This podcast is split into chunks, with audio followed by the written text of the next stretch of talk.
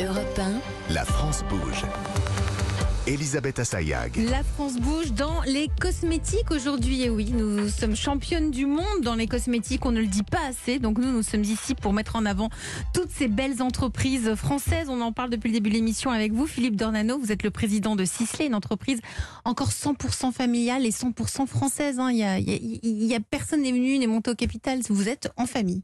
Oui, C'est important pour vous, vous nous l'avez dit. Ça préserve votre liberté. Nous sommes avec Lucille Bataille, vous êtes la fondatrice de La Beauté.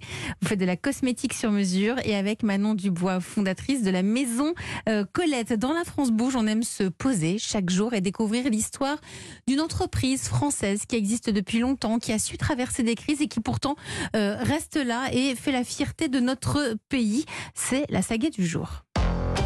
La France bouge, la saga du jour. Bonjour Charlotte Barricon. Bonjour Elisabeth. Alors le tube de rouge à lèvres Dior ou encore le bouchon du Chanel numéro 5 ou le tube de shampoing Garnier, euh, tous ont été fabriqués par la même entreprise, enfin tous les emballages, euh, par l'entreprise française. Elle s'appelle Albea. Euh, C'est une, une entreprise qui travaille dans le secteur de l'emballage cosmétique. Elle est passée de la transformation de l'aluminium au contenant cosmétique. Charlotte, Exactement, racontez-nous ça. Elisabeth. En fait, Albea a été créé par le groupe industriel Péchinet, qui était le spécialiste dans la transformation de l'aluminium. Et dans les années 50, Péchinet veut se diversifier et faire de l'emballage cosmétique. Alors, une première usine spécialisée dans la fabrication de tubes en plastique, dentifrice, gel douche, ouvre en 1956 à Vienne-le-Château, dans la Marne. Cette usine tourne à plein régime. Albea signe plusieurs contrats avec des marques, mais elle veut aller plus vite. Alors, elle s'implante ailleurs sur le territoire français et ouvre six sites de production, chacun avec sa spécificité, comme nous le raconte François Luscan, président du conseil d'administration du groupe Albea. à Parigné. Parigné, c'est à côté du Mans, où on est le leader dans la capsule parfum. Dans le flacon, vous avez le verre, et puis au-dessus, vous avez un- une capsule que vous enlevez, puis vous appuyez sur la pompe. Ensuite, on a une usine à Simondre, qui est du côté de Mâcon, où on est euh, leader dans les produits des pots de soins. On a une activité de tube de rouge à lèvres que nous avons à Plouhinec, en Bretagne. Et c'est la dernière euh, usine pratiquement de fabrication d'emballage rouge à lèvres euh, en France. Et puis après, on a une usine près de Bernaville, à côté d'Amiens, qui fait une technique de, de galvanisation pour, décorer le plastique. Et après, vous avez une usine aussi de tubes à Vendières, près de Metz, Nancy, euh, qui fait aussi du tube. Autant d'usines en Eh France, oui. mais quelle fierté pour une entreprise euh, comme Albea. Et oui, comme on dit, Cocorico, des usines qui sont les poumons industriels pour certaines régions.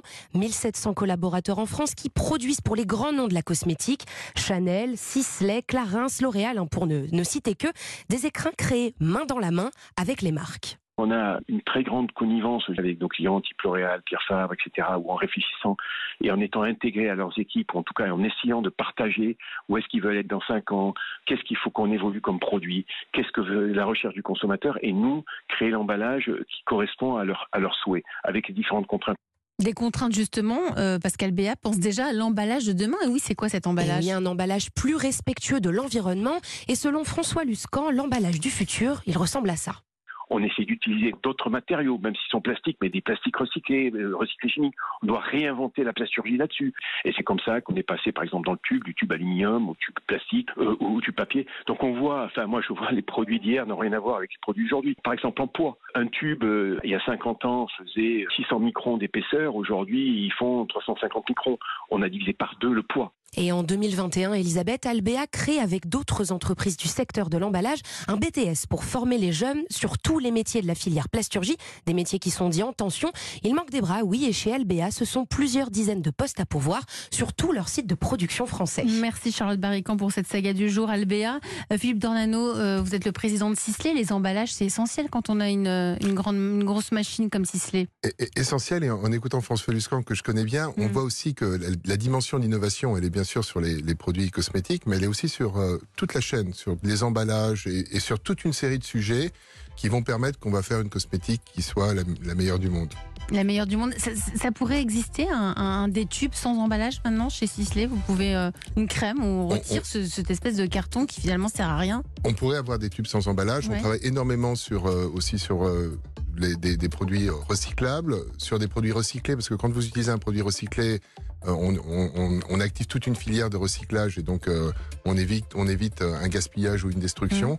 Donc il y a, y, a, il y a un vrai travail, il y a une vraie réflexion avec qui est très technique et où il faut prendre chaque, chaque par exemple, le verre est, est plus facilement recyclable mais plus lourd dans le transport. Mhm. Donc il y a, il y a une vraie évalu- évaluation sérieuse pour comprendre quel va être votre impact et comment, comment le minimiser, comment être le plus vertueux possible. le plus vertueux possible. Merci à vous tous. C'est déjà la fin de votre émission.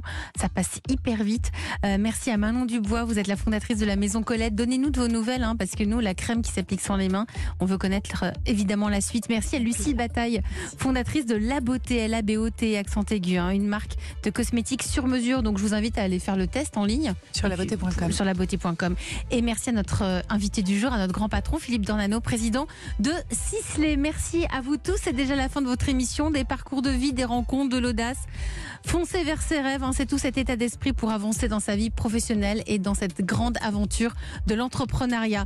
À demain. Demain, une autre France Bouge. Nous aurons la joie d'être avec le directeur général du groupe Safran. Safran qui travaille sur la décarbonation de l'avion. Tout un programme. Allez, à demain. Dans un instant, le flash suivi de Christophe Ondelat.